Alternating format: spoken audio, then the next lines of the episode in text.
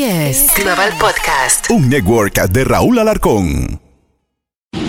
Si manejas por encima del límite de velocidad, hay muchos sonidos diferentes que puedes escuchar, como el sonido de tu auto chocando.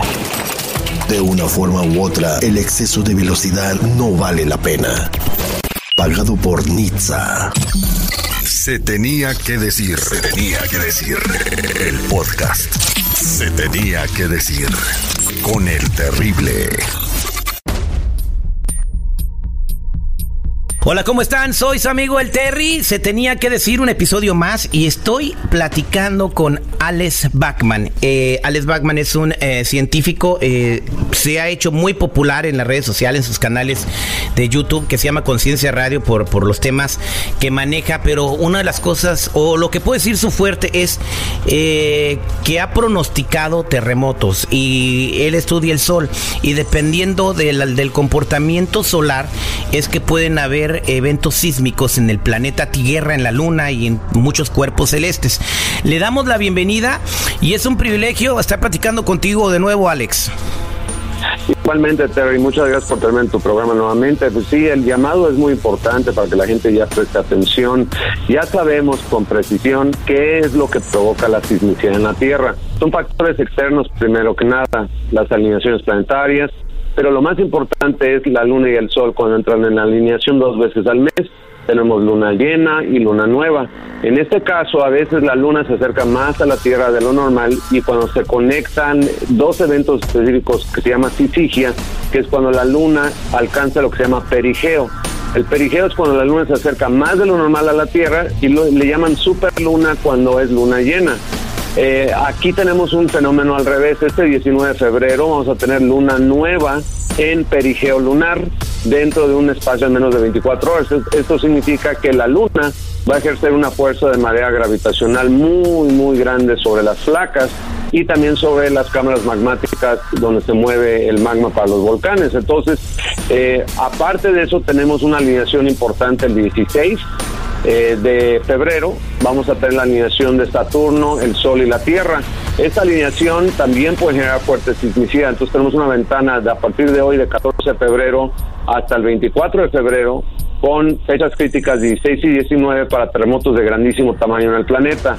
Mucha gente ha estado inventando que el terremoto en Turquía fue provocado. Esto no es cierto, son campañas de desinformación probablemente financiadas por Rusia y China para desacreditar a Estados Unidos.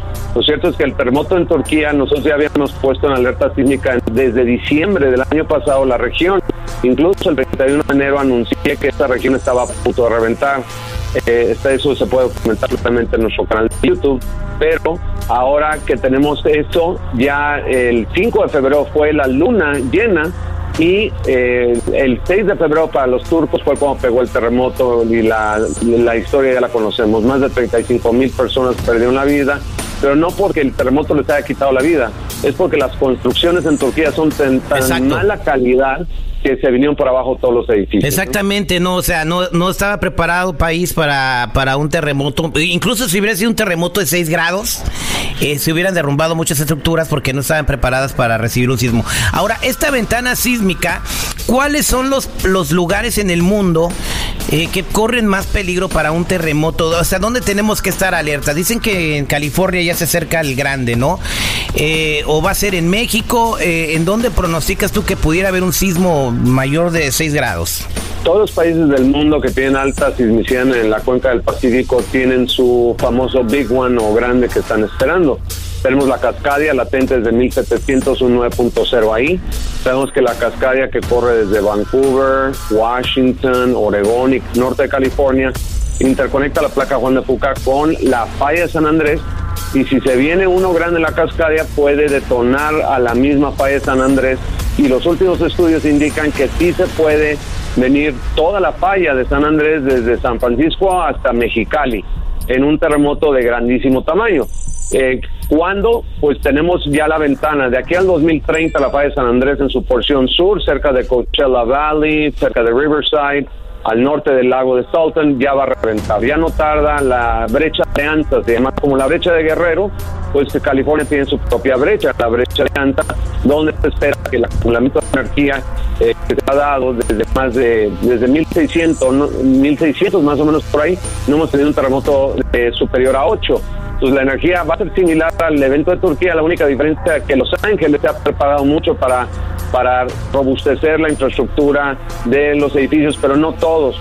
Y muchos, muchos edificios, el concreto con el que fueron construidos es un concreto ya de una calidad que no es resistente a un terremoto y se puede simplemente explotar las columnas y esas edificaciones. Sabemos que en Los Ángeles San Diego, la región de San Francisco, las edificaciones tienen muchos problemas, al igual que Nuegón. Toda estructura de ladrillo se va a venir abajo. Son terremotos de muy, muy gran tamaño, especialmente para el Valle de Los Ángeles, que Los Ángeles es muy similar a a la Ciudad de México es una zona lacustre. Estoy perdiendo un poquito, estoy perdiendo un poquito la señal. Eh, me estabas hablando de Los Ángeles, eh, que es un, eh, pues un lugar donde están esperando el terremoto grande, donde te empecé a perder.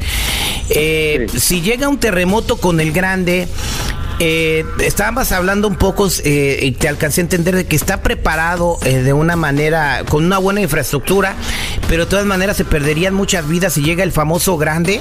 Se esperan, eh, cuando menos en Los Ángeles, se esperan 1.800 muertos y se esperan 50.000 heridos, pero el cálculo que nosotros tenemos ya para toda la región, estamos hablando cerca de 19 millones de personas que estarían en estado de incomunicación, dos semanas en lo que llega la ayuda. Sí, es un evento de gran tamaño que impactaría a todo el planeta económicamente, ah, porque California es una de las, de las es la cuarta economía más grande del mundo. Entonces, sí, definitivamente California es una zona donde eh, tenemos ahorita en alerta sísmica, también tenemos en alerta sísmica México, eh, la región de Jalisco, Colima, eh, en este caso Michoacán ya no, pero tenemos la brecha de Guerrero y Oaxaca que es una extensión de casi 330 kilómetros que ya se puede venir en un solo movimiento. Estamos esperando un 8.2 para esa región de México eh, o en su defecto múltiples eh, eventos de 7, 7.4 y pues ya es inminente. Cuando decimos inminente es que nada más se tienen que dar las condiciones perfectas para que suceda algo en la atmósfera, que es cerrar un circuito electromagnético entre la ionosfera, la atmósfera y la litosfera que viene siendo la corteza terrestre. Con que se cierre el circuito se viene el terremoto, porque se electrifica la placa y al electrificarse la, la placa sufre una descarga de energía de luz, es pura luz electromagnética que hace que se fracture la roca y eso es lo que ya da el movimiento para un terremoto de gran tamaño. Una pregunta, esta información que tú tienes, obviamente otros sismólogos, otros científicos deben tenerla también. Ellos están preparados, el gobierno de tanto de California como de Estados Unidos saben que puede venir una catástrofe de semejantes magnitudes. Sí, ellos están conscientes, pero no quieren alarmar a la población. Eh, lo cierto es que no estamos alarmando, es que la gente falta una cultura sísmica y la cultura sísmica nos dice, bueno, tengo dos lunas eh, al mes que pueden generar fuerte sismicidad, aparte tengo alineaciones. Cuando esos eventos se empalman con eventos en el sol, acabamos de tener una llamada clase X 1.1 hace unos días, no nos va a impactar la llamada, pero Nada más falta el momento de una trifecta perfecta y podemos tener un evento como el que vimos en Chile en 1960 o en Alaska en 1964, eh, o sea, eventos de gran tamaño. Yo le llamo esos terremotos merutos, que son mega terremotos de ruptura total son cuando ya de plano genera un tsunami muy grande, como lo que vimos en Japón en 2011. Entonces sí, definitivamente estamos latentes a este evento, igual que Chile, está ahorita bajo alerta sísmica, al igual que Japón. Hay señales precursoras, los animales están actuando raro, lo vimos en Turquía y ahorita los animales ya están actuando raro en Japón. cuando dices que los eh, cuando dices que los animales están actuando raro, ¿a qué a qué diferente, a qué tipo de comportamiento te refieres, estimado Alex? Ok, hay estudios científicos que ya correlacionan eh, las señales precursoras antes de un terremoto grande a comportamiento anómalo en animales. Pueden ser desde los insectos, serpientes salen de la tierra, las aves empiezan a volar raros, se congregan en las calles, las ratas salen de las alcantarillas, las cucarachas salen de las alcantarillas, eh, las gaviotas vuelan tierra adentro, eh, los perros y gatos rascan la puerta para salirse de su casa y no regresar en dos, tres días. O sea, este tipo de comportamiento la gente tiene que prestar mucha atención porque en China, en la sismología china, se usa este método para poder predecir terremotos. Igual en Japón, antes usaba lo del pez remo, el pez gato, eh, cuando grandes cantidades de peces de repente se suben a la playa o delfines se varan o ballenas se varan o tortugas se varan, es porque hay algo que está perturbando la tierra y ellos perciben esto antes de un gran evento, ¿no? Sería genial que eh, sería genial que nosotros pudiéramos percibir algo. Ah, eh, tengo aquí a mi colaborador y amigo y colega Luis Garibay que está aquí con nosotros. Es un poco escéptico de lo que estás platicando y dice que te quiere hacer una pregunta. No, yo, no, yo tanto, Alexander. Este, yo quería porque estaba siempre atento un poquito a lo que tú dices y hay muchas personas y de organismos, no interesantes como de la UNAM, por ejemplo, sismólogos que han estudiado que dicen que, por ejemplo, lo que tú sostienes a veces de que las tormentas solares, los huracanes, lo que tú llamas eh, nubes de terremoto, no tienen ninguna relación con, los sismos en sí. O sea, hay una especie de, crítica al trabajo que hace, que hace Alexander, ¿no? ¿Tú cómo le respondes a ellos? ¿Cuál es, eh, por qué estas personas que sí trabajan en instituciones, ¿no? Que oficiales, vamos a decirle así, no están de acuerdo con tus planteamientos en algunos casos? ¿Qué, ¿Cuál es tu respuesta ante ellos? Bueno, yo ya me defendí públicamente después de la fuerte campaña de desacreditación que me hizo la UNAM y el Departamento de Geofísica contratando a hackers para desacreditar mi imagen en línea, donde en Facebook sigue usurpada mi identidad, en campañas muy sucias para desacreditar mi trabajo. Yo me referiría a la literatura científica que ya está plenamente documentada y ellos no quieren reconocer porque se les vienen para abajo todas sus tesis doctorales de lo que es la sismicidad en la Tierra. La sismicidad es provocada plenamente por un precursor electromagnético que son los electromotos. Estos son fenómenos que vienen de afuera de la Tierra y no, no dependen de la Tierra misma. Ahora también tenemos a un científico, un gran científico de la NASA, del Laboratorio de Propulsión de la NASA en Pasadena, Friedman Freund. ¿Por qué no se pone a leer la literatura de él? Él encontró ya la correlación plena entre lo que viene siendo tormentas geomagnéticas y como señales precursoras, cuando hay tormenta geomagnética vienen terremotos. Lo vimos plenamente durante eh, septiembre de 2017 con el terremoto del 7 de septiembre en Chiapas, el 8.2. Había habido un clima extremo en el sol y justo cuando pegó una de las llamaradas tembló en Chiapas 8.2. Entonces, la correlación, claro que existe. Lo que pasa es que ellos no la quieren reconocer porque eh, desacreditaría muchísimo su trabajo de investigación. Y, haciendo un paréntesis, eh, Luis, antes de ese temblor, un día antes, él estaba diciendo que iba a temblar y que esa gente, esa, la gente que vive en esa área tenía que estar alerta. O sea, no, a mí nadie me contó, yo no lo vi después, porque yo lo sigo. Él lo dijo y al otro día sucedió lo que está diciendo. Por eso digo, es interesante prestarle atención y estar preparados. Ahora, el terremoto que se espera en, eh, en California puede ser hasta 8 grados, pero puede ser uno de 4, uno de 5. No, no, no, o sea, no hay que alarmarnos tanto. ¿O qué recomiendas, Alex? Hay dos eventos latentes. Uno en el sur de California, en la falla de San Andrés, un 7.8 que correría, se desencajaría hacia Los Ángeles, donde se sentiría espantosamente feo, ¿no? O sea, se va a mover como si se moviera la Ciudad de México, se moviera Bogotá. Ahora, el otro evento que nos preocupa es afuera de la costa de San Diego, eh, en el área de La Joya, hay una falla latente. Ya los estudios nos hablan de la falla Rose Canyon, Newport, Inglewood, que corre hasta el este de, de Los al oeste de Los Ángeles, en Inglewood, donde está Hollywood. Esa gran falla empalmada de acuerdo a científicos de la Universidad eh, de, California y también de Scripps, del Instituto Oceanográfico, eh, validaron ya en 2015 que se está esperando un terremoto de 7.6 tsunamigénico para la región de San Diego, Tijuana, Los Ángeles. Este terremoto hundiría el área de Hollywood un metro. estamos hablando de un evento de grandísimo tamaño, eh, mucho más destructivo que un evento en la falla San Andrés. Y esa es otra de las cuestiones. Se esperan en Tijuana 18 mil muertos nada más del impacto de ese terremoto. Nuevamente por los códigos de construcción que se han hecho a base de corrupción y los edificios que están levantando por todos lados no están hechos con las mejores medidas de, de antisísmicas, ¿no? Y esa es una de las preocupaciones. Ahora, regresando al tema del sol y cómo el sol detona terremotos en tierra, eso ya no es debate, eso ya se demostró científicamente desde 2018, 2019, 2020. Entonces, Adela Micha tiene que rectificar de haber utilizado científicos del UNAM en mi contra para decir que yo era un profesorcillo.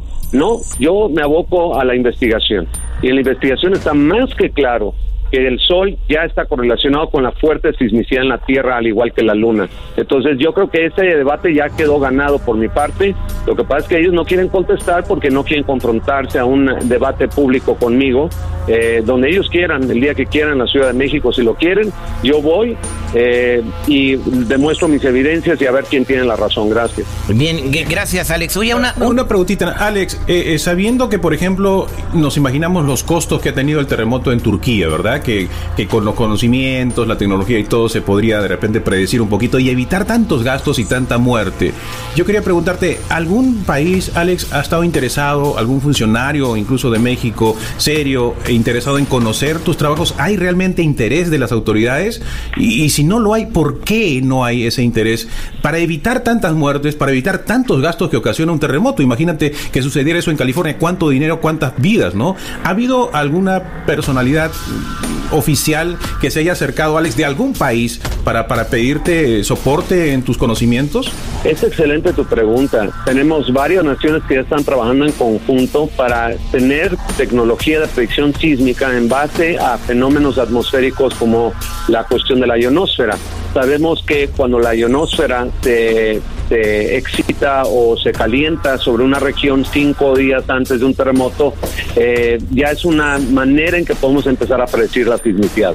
Japón, China, Italia y Chile están trabajando muy fuertemente con estas tecnologías. Estados Unidos no, México no, pero sí estas naciones están haciendo un trabajo y la India también muy acelerado para poder predecir la sismicidad antes de que suceda. Yo creo que estamos ya en el amanecer de la predicción sísmica, es una ciencia necesaria pero nueva y que ya tenemos que empezar a aceptar que sí, ya es inminente que vamos a poder predecir terremotos después con el uso de inteligencia artificial. La, la, Ciudad de México te da un minuto o con la alerta sísmica, Alex, ¿cuánto tiempo te da? Porque me, me extraña mucho que México tenga esta tecnología y Estados Unidos no la tenga. Exacto. No, Estados Unidos sí la tiene. De hecho, el año pasado ya está ahorita funcionando plenamente el sistema de alertamiento desde Vancouver hasta la ciudad de San ¿Pero te da un minuto? Eh, sí, no, eh, dependiendo del epicentro si tú estás eh, a 300 kilómetros del epicentro, te va a dar unos 20, 20, 15 segundos de ventaja, ¿no? La onda primaria la secundaria, pero es muy importante que la gente instale la aplicación de Quake Alert si viven en California o en Washington o en Oregón, ya la tengan instalada con geolocalización, por favor, para que les avise antes de que llegue el terremoto. Es importante que instalen también las aplicaciones de emergencia de su localidad, ya sea de Los Ángeles, San Diego, San Francisco, lo tengan instalado en su móvil. Eh, también es importante decir que sí ha habido muchos avances en cuestión del sistema de alertamiento temprano de terremotos. México, eh, la verdad, tiene uno de los mejores sistemas del mundo, al igual que Japón, pero si estás muy cerca del epicentro no sirve de nada. El caso ejemplo eh, puede ser Guerrero, que está muy cerca de la Ciudad de México y les daría muy poco tiempo a la gente de la Ciudad de México para que se preparen, ¿no? Bien, oye, este, estamos hablando de que hay que estar preparados eh, porque en los siguientes días podría haber un terremoto fuerte en, en, todos los lugares que están en la cuenca del Pacífico, lo que se llama el, el, anillo de fuego. Tengo una pregunta, Alex. Eh, ¿A dónde recomiendas tú que la gente eh, se vaya a vivir si no quieren... ¿Dónde no hay terremotos? ¿Dónde no hay terremotos? O sea, si yo te dijera, Alex, ¿sabes qué? Tengo los fondos, tengo el dinero, que, que se vayan todos a lambergancitos. ¿Dónde quiero irme a vivir donde no tiemble? ¿A dónde me dirías que me fueras? Bueno, lo primero es alejarse de las costas, pero el 90% de nosotros vivimos en las costas, nos encanta el mar, la playa y todo, pero la verdad tenemos que irnos a una elevación. Eh, lejos de las zonas de subducción, eh, una elevación por, digamos, eh, mil metros arriba del nivel del mar, en una zona donde sea asísmica, eh, y donde no haya tanto riesgo. Mucha gente está migrando tierra adentro ya, están tomando la opción de no vivir cerca de California, porque California sí es una bomba. ¿Qué estados recomiendas para vivir en, y que no tengas el riesgo de estar en un terremoto? Ok, la mejor zona donde la Armada de los Estados Unidos, la Navy, recomienda en Estados Unidos son las montañas de los Ozark Mountains. Esto queda en Arkansas. en la región de Arkansas, colindando con, con eh, Missouri. Alex, una preguntita y si me lo puedes, si nos lo puedes explicar con, con, manzanas. ¿Cómo funciona ese asunto para, para adelantarse al sismo? Eh, ¿Cómo es que funcionan? ¿Colocan un aparato en, en, abajo en la tierra, un sensor? Eh, si me puedes explicar con manzanitas cómo es que funcionan para poder determinar que ya se viene el terremoto con, con segundos o minutos de anticipación. Bueno, por medio de radiofrecuencia este, se logra ya eh, primero detectar la onda P. Un terremoto está compuesto de dos ondas, la onda primaria y la onda secundaria. La onda P eh, llega primero a los sensores antes de que llegue la onda secundaria, que es la que hace que el terremoto se cimbre, la tierra se mueva, ¿no? ¿Esos sensores están abajo? ¿Están abajo los sensores? ¿Dónde están los sensores? Bueno, son sismómetros que están en tierra, ¿sí? Son sismómetros que están en tierra en diferentes puntos de, de la región. También ya se puede a nivel satelital eh, empezar a detectar, ¿no? Esto. El USGS tiene usa satélites para tal efecto, ¿no? Pero la red de sismómetros a nivel global ha crecido enormemente, por eso tenemos tanta presión y exactitud con respecto a lo que viene siendo ubicación, hipocentros, profundidades y todo eso, ¿no? Una de las señales precursoras más importantes de los terremotos es la profundidad. Mientras más profundo el terremoto, mayor tiempo que tenemos de una señal precursora, es decir, que vendría otro terremoto superficial después de ese. Eh, pero en sí, con la tecnología existente, es la onda primaria la que llega primero y es la que da la ventaja de segundos antes de que llegue la onda secundaria, que es el terremoto en sí, ¿verdad? wow. Oye, Alex, eh, está haciendo, estamos platicando con Alex algo muy interesante. No hay que estar preparados para un evento en California. Se viene diciendo hace muchos años, desde que yo me acuerdo ya que vi el 94 y que el Big One y que el Big One. Y me tocó uno ahí en el área de la bahía que tembló en San Francisco y que se cayó el puente. Yo estaba allá, vivía aquí en Estados Unidos. Pero eh, se, se vino un terremoto fuerte y dice que hay que estar alerta ¿Qué tiene que hacer eh, la gente que nos está escuchando, Alex? ¿Cómo nos preparamos mejor para este evento? ¿Qué hay que tener en la casa? Bueno, lo primero es tener los kits de emergencia listos, revisar mochilas, tener todos todo lo necesario para 72 horas para subirlo al carro y en caso de tener que evacuar una zona, especialmente si vive cerca de la costa, y tener con qué sobrevivir. La otra es que si te vas a quedar y resguardar en tu domicilio, tener, yo lo que recomiendo es un bote de basura con llantos lleno de todos los suministros que puedan necesitar. Eh, hay que contemplar el clima, medicinas, contemplar agua, líquido, eh, una ropa adicional resistente que pueda durar, eh, digamos, varios días. Lo más importante, un silbato, siempre traer un silbato con uno. En caso de quedar bajo los escombros, el silbato te puede salvar la vida en vez de los gritos, ¿verdad? lo vimos en Turquía, los teléfonos móviles, la gente ayudó muchísimo a través del teléfono móvil a que fueran ubicados. Entonces también tener su teléfono móvil, tener cascos por la caída de escombros, cascos de construcción, tener una cultura, ¿no? De, dormir con los zapatos al lado de la cama, tener una cultura de, iluminar con luz tipo de luna la casa en la noche para que sepas dónde pisar en caso de un terremoto, eh, no dormir totalmente a oscuras, esto es también un factor importante. Y eh, en el caso de que, eh, porque también hay personas que eh, tienen necesidades especiales, también contemplar eso, ¿no? Pero sí tener lo básico en un kit de emergencia que incluya también teléfonos de contacto, copiar o escanear en la nube ya todas nuestras identificaciones y documentos más, más preciados, porque si los perdemos, podemos recuperarlos más fácilmente si hay un respaldo, ¿no? Qué interesante lo que está diciendo y me interesó mucho lo del Si agarras a 100 personas, ¿cuántos, ¿cuántos tienen eso? Dedica ni uno, Ni uno, ni uno. Eh, eh, pero yo también tengo un amigo que se llama Fabián. Él, cree mucho en la oración. ¿La oración servirá para esto del terremoto, Alex? Absolutamente. De hecho, eh, lo hemos visto desde los tiempos del profeta Moisés y los tiempos de Cristo. Durante la crucifixión y resurrección también tembló en Jerusalén. Entonces, los terremotos también propiamente pueden aminorarse porque sabemos que también en la fe eh, Dios nos escucha. Y, tú fuiste testigo de esto. Eh, Alex, te voy a contar una anécdota. En el, hubo un temblor fuerte, como de 7 grados, y yo estábamos en Glendale, California. Y nosotros estábamos en el piso 25. Arriba. Cuando empezó a temblar, el edificio se movía. Se movía de lado a lado. Y, yo me hinqué a orar, y mis compañeros se quedaron a orar, y Luis se salió. Y dijo, esos güeyes están orando, pues que se mueran. Pues nos morimos. No, la oración tiene poder, hermano. No, pero mira, si hay casos así como el tuyo, donde hay casos donde la gente ora, mientras mueran 10 mil a su alrededor, la persona que está orando sobrevive. Entonces sí hay casos eh, especiales que se han venido documentando en la fe durante desastres naturales donde las personas que sí oran, nada toca su morada. Entonces sí hay que tener esa fe siempre puesta en nuestro Señor para que la gente que esté cubierta sepa que también en el Espíritu la sustancia de nuestras oraciones es algo muy vivo aunque no lo podamos ver físicamente, hay fuerzas espirituales que obviamente protegen a los hijos de Dios, ¿no? Principalmente a sus ángeles. En el nombre de Jesús. En el nombre de Jesús. Gracias por platicar con nosotros, Alex. Estuvo muy interesante y hay mucha información. Hay que estar alertas y hay que estar prevenidos. Él, él se ha dedicado a pronosticar terremotos en los últimos años. Ha tenido mucha certeza y por eso se le tiene que prestar un poquito más de atención. ¿Cómo podemos seguirte en todos tus canales? Ahí te podemos regalar estrellitas ¿no? También. Ah, pues muchas gracias. Agradecemos su suscripción al canal de YouTube, que es donde principalmente trabajamos en el reporte solar sísmico y volcánico, que es el canal de Conciencia Radio y nuestra página de internet concienciaradio.com. Muchas gracias, Alex. Esto fue Se tenía que decir, se tenía que decir el podcast. Se tenía que decir con el terrible.